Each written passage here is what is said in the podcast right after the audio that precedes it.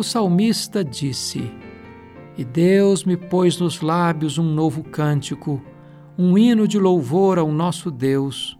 Muitos verão estas coisas, temerão e confiarão no Senhor.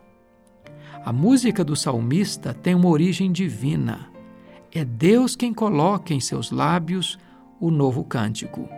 Essa música vem do céu e emana de Deus.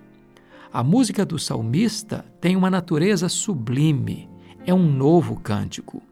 Mesmo que seja velho de edição, é sempre novo, sempre edificante, sempre abençoador.